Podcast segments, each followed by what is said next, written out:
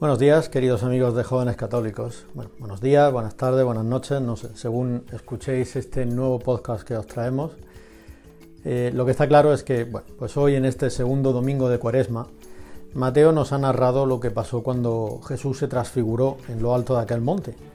Todos conocemos, hemos escuchado muchas veces este relato de la transfiguración. Hay que tener cuidado para no acostumbrarnos, para no darlo por sabido porque ya sabemos que la palabra de Dios siempre, siempre nos trae un mensaje nuevo, siempre es una palabra viva, que se actualiza cada vez que la escuchamos. Bueno, pues en este relato, mm, para no irme por las ramas, Jesús sube a esa montaña acompañado de Pedro, de Santiago y Juan, esos tres discípulos, no sé si llamarlos favoritos, pero bueno, por lo menos sí con los que compartía esos momentos tan especiales tenemos distintos relatos en los que aparece acompañado de estos tres. Y allí pues los apóstoles quedaron cubiertos por esa nube, que en la Biblia ya sabéis que, que siempre anuncia la presencia de Dios, y oyeron esa voz que les decía, Este es mi Hijo, el amado, en quien me complazco, escuchadlo.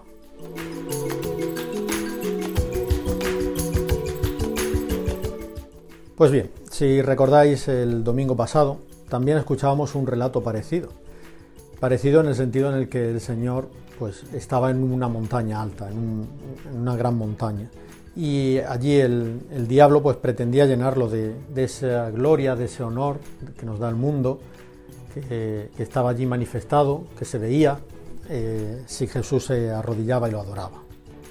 Pero bueno, ya sabéis que Jesús rechazó esa tentación, porque como hoy iremos viendo, la gloria no se alcanza por esos caminos de poder, aunque la sociedad en la que vivimos sea lo que continuamente se nos, se nos vende, que para, para tener gloria hace falta éxito, hace falta prestigio, hacen falta likes, hacen falta seguidores. Bueno, pues ya os digo, poco a poco hoy vamos a descubrir que no, que, que, el camino que Jesús nos propone a lo largo del Evangelio no es ese, sino que es un camino paciente, de servicio oculto, de servicio gratuito, desinteresado, también es un camino que va marcado por el sufrimiento, hasta por la misma cruz. Ya sabéis que para un cristiano gloria y cruz, pues aunque no nos guste, van unidos y casi siempre son las dos caras de esa misma moneda.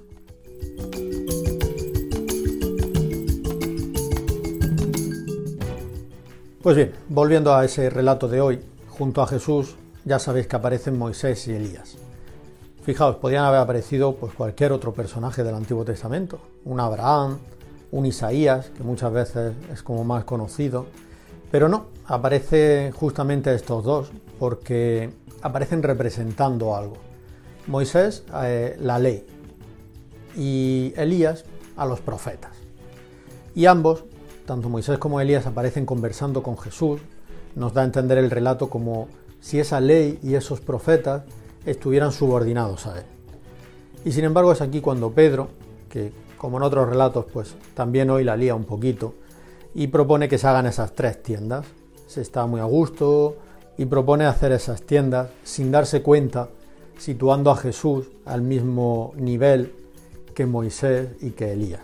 Cuando esa voz misteriosa que sale del cielo, que ya sabemos que es Dios, lo deja claro, deja claro que el único hijo amado, que el único legislador, que el único profeta, el único maestro, como superación de todo eso anterior, es Jesús.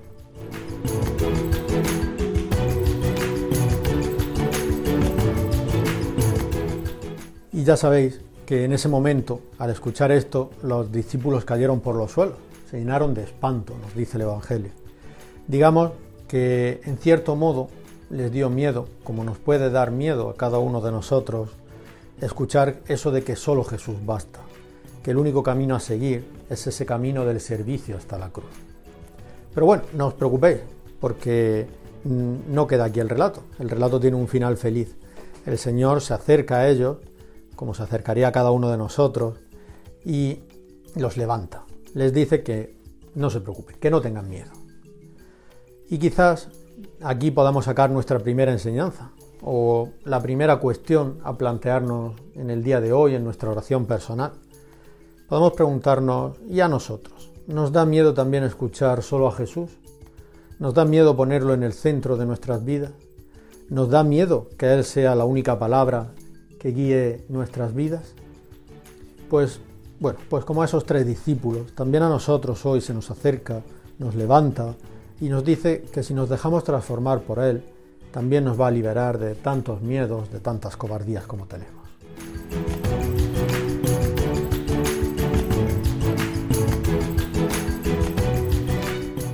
Mirad, es curioso porque ese miedo del que Jesús quiere liberarnos es de esas peores cosas a las que nos podemos enfrentar en nuestra vida.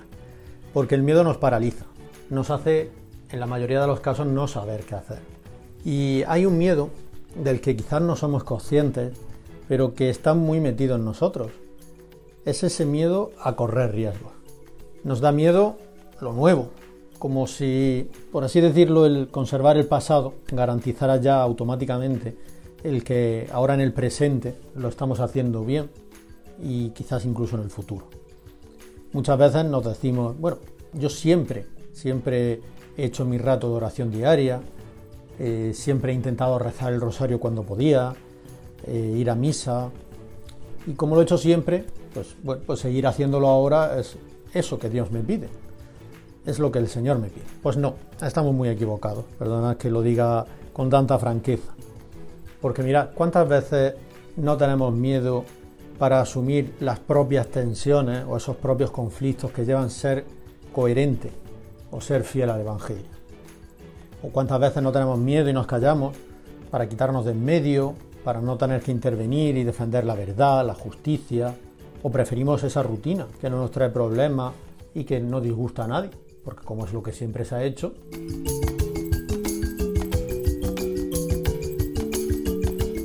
Mirad, es que en el fondo lo que hay detrás de todo esto y lo que nos pasa a todos, bueno, generalizar no es bueno, así que lo que nos pasa a casi todos es que vivimos muy acomodados y no queremos salir de ahí.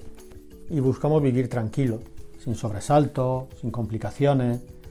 Ya decimos que la vida ya nos los traerá, ¿para qué no lo vamos a buscar nosotros? Pero entonces, sin darnos cuenta, pues nos vamos volviendo cada vez más unos conformistas y nos acabamos creyendo que lo que está en nuestra mano hacer ya lo hacemos. ¿Para qué complicarse más? Pero plantearos, ¿cuántas veces, a pesar de querer tener la conciencia calmada y tranquila, en el fondo no somos felices? ¿Y por qué? Pues porque la felicidad no coincide con ese bienestar, no coincide con, ese, con esa fama o con ese honor que el diablo la semana pasada le quería vender a Jesús.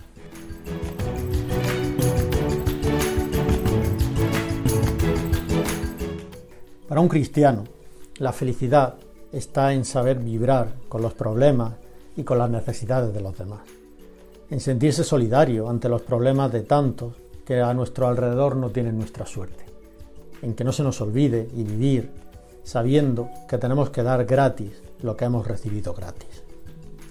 Pues mira, ya para ir acabando, para ir cerrando este nuevo episodio, esta es la tentación de Pedro hoy en el Evangelio la tentación de plantar unas tiendas en lo alto de la montaña y quedarse allí cómodamente viendo pasar la vida.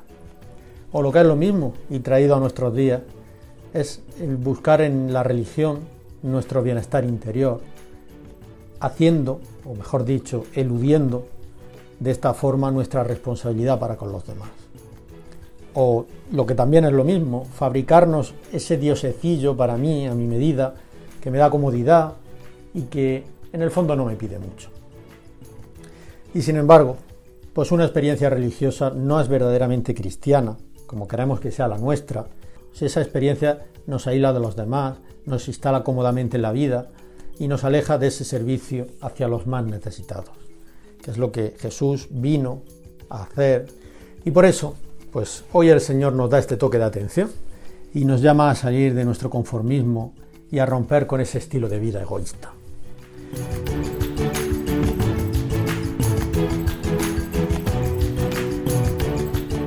Pues sí, ya acabo y un poco resumiendo estas dos ideas que, el Evangelio hoy nos transmite, podemos preguntarnos en primer lugar si estamos dispuestos a aceptar que solo Dios basta.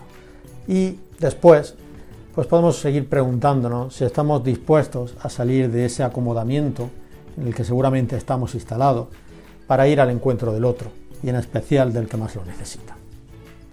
Pues ahora al compartir su mesa, al compartir la Eucaristía, si todavía no lo habéis hecho, si lo habéis hecho no pasa nada, porque podéis hacer una comunión espiritual o podéis pedírselo mañana cuando vayáis nuevamente al encuentro con el Señor, pues pedirle que nos ayude, que Él nos ayude a darnos cuenta sobre todo, hacer que estas cosas que tantas veces hemos oído, seguramente yo hoy no he dicho nada nuevo, pero hacer que todas estas cosas que ya sabemos hagan el camino más largo en la vida, que es el pasar de la cabeza al corazón.